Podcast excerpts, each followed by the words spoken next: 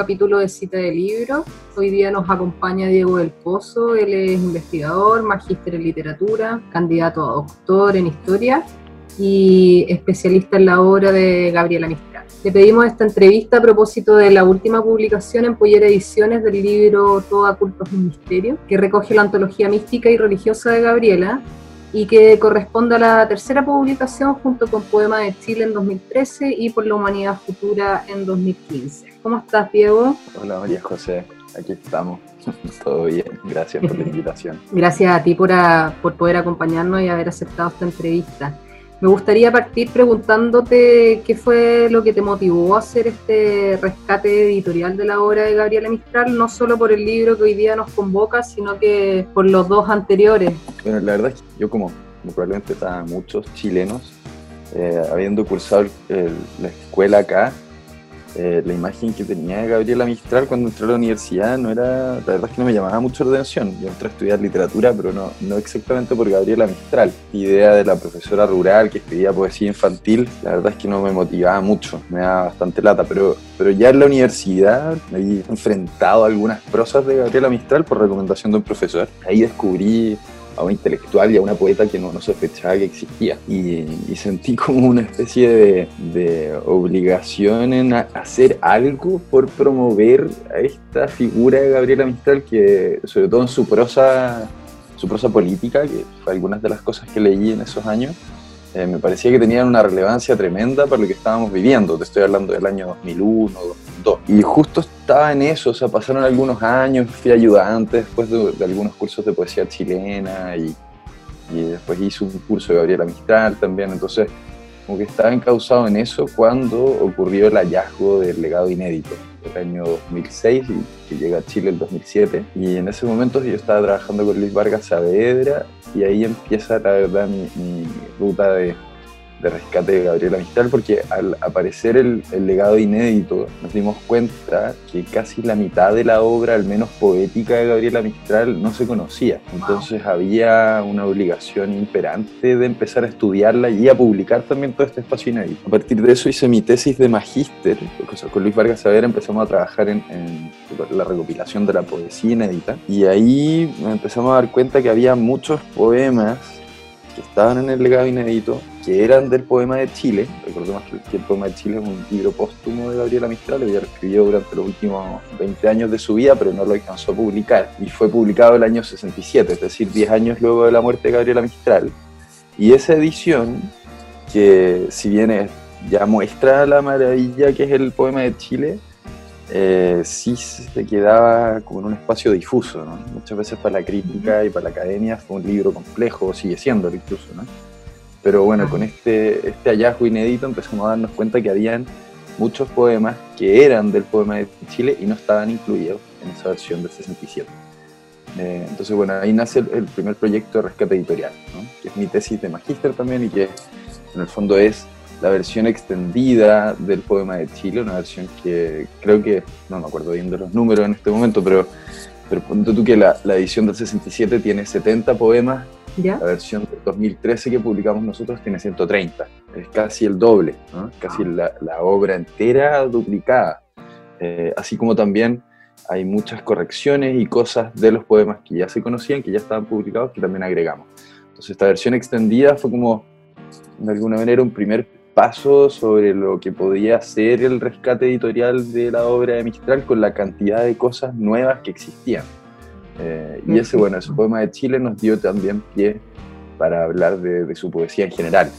Y ahí, bueno, siguiendo un poco eh, esa línea, esa idea de, de, mostrar a Gabriela Mistral, es quien hace el segundo proyecto, que es Por la Humanidad Futura, que es una antología política, donde me propuse dos cosas. Una era como demostrar la vigencia del discurso de Mistral, poder rescatar la esencia de su discurso político, que en el fondo es un discurso social principalmente.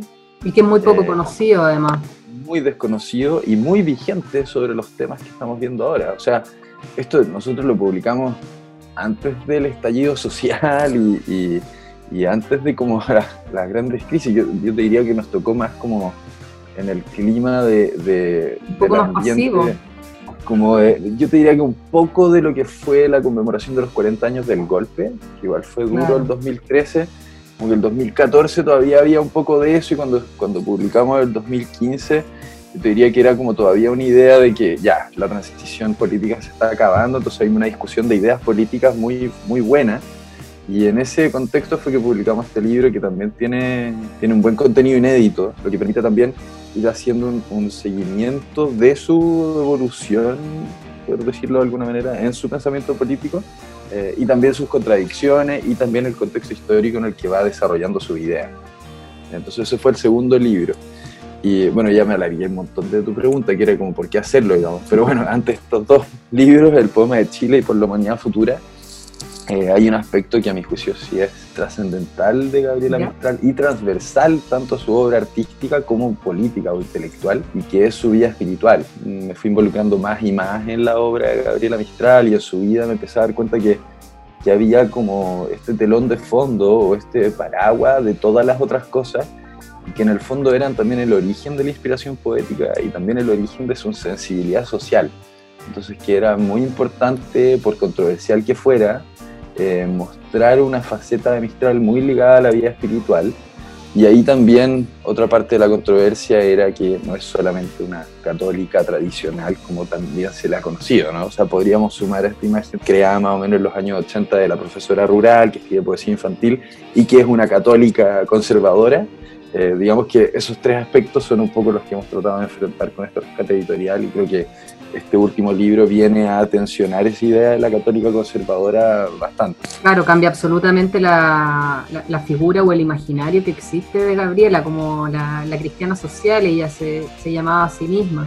A mí me llamó la atención ver en, esta nueva publicación, me pareció súper interesante que Gabriela fue budista. Fue budista, ella le dice a, su amigo Eduardo Barrios, en una, también escritor chileno, en una carta le dice que ella fue al menos 20 años de su vida budista y que muchas cosas de esa estancia se le quedaron para siempre. Lo cual es súper interesante porque al final bueno, yo creo que es también lo que hemos, tratamos de mostrar en el libro, de que con relación a la espiritualidad y las religiones, existía una Gabriela Mistral pública y una Gabriela Mistral privada. La pública es la que escribe los diarios, da discursos, hace entrevistas, y esa sí es una cristiana conceptivo social, como lo dice ella, Exacto. Que, que, critica bastante a las instituciones por lo demás. ¿eh? Declara por aquí y por allá que tiene mucha curiosidad por otros temas, ¿no? fuera de, de la religión cristiana. Eh, y luego desde el aspecto místico, que son sus cuadernos, sus anotaciones privadas, poemas, prosas que tiene por ahí escondidos, en gran parte material inédito y alguno que otro texto ya publicado que sirve para iluminar algunos aspectos. Esa es la que nos muestra también, eh, bueno, su budismo, su hinduismo, más bien su libertad para acercarse a todas estas religiones y, y, a todos estos cultos, porque también es cree la reencarnación, hace meditación, se certifica como yoguista, ¿quién más? Bueno, no sé, son, miles de cosas, no sé, estudia la claro, la, telepatía, ¿no? sí, porque uno igual se preguntaría cómo, cómo convergen todas estas distintas religiones y, o, creencias en, el pensamiento de Gabriela, porque... Mm. Eh, pueden parecer eh, un poco contradictorias el tema de, no sé, ser hinduista, budista, eh, católica. Sí, hay, que ponerlo bajo la bajo el paradigma de la teosofía, en la cual ella se acerca, sobre todo en la década del 10, que pretendía encontrar como una verdad última entre todas las religiones. Y de alguna manera lo que encontró Mistral ahí, que fue un poco la idea continúa hasta el final de su vida, es que existe un creador, digamos, un Dios que ha, creado toda la naturaleza, todo el universo, y ha dejado una parte de él o de ella, no sé, no hay un género realmente en ese creador, eh, en, todo, en todas las cosas que están en el universo. Entonces, esta idea media panteísta, un poco panteísta, pero deística igual, eh, yo creo que es la que ella encuentra como, como como fin último de las religiones en relación con lo que significa el desarrollo de una vida espiritual. Entonces ahí es donde yo creo que se encuentran todas estas búsquedas, todas sus, visiones. Eh, y también la búsqueda de una metodología y, la libertad, no la libertad de que cada uno puede ser de la religión que quiera, sino que yo me puedo inmiscuir en todas las religiones y tomar de cada una de ellas lo que a mí me sirva. Algo más bien desde ese lugar. Oye, y cuéntanos un poco cómo se estructura esta nueva publicación, cuáles son las principales temáticas que trabaja y si consideras alguna, o sea, me imagino que, que varias, si no todas, eh, son importantes para poder reflexionar sobre, sobre este presente también. Mira, estuve, estuve varios, años haciendo este libro y en principio tenía como dos o tres veces más textos de los que resultaron publicados al final. Y los criterios de ir cortando, sacando, etcétera, fueron sobre todo como de lectura, por un lado, proponiendo una, una, estrategia de lectura que en su totalidad fuera útil y, y, también que se pudiera leer de manera como azarosa, o sea, que entrar al libro desde cualquier parte y que encontrar algo nuevo. Con esa iniciativa, esto va a sonar bien raro, pero textos que quedaron al final son como los textos que después de haberlos leído 30 veces seguían inspirando y, entregando cosas eh, tanto a mí como a Simón o a Nicolás, que son también dos otros editores, que en el fondo son los editores los que me editan a mí. Coincidíamos en eso, que eran como textos que, que seguían iluminando, que servían mucho.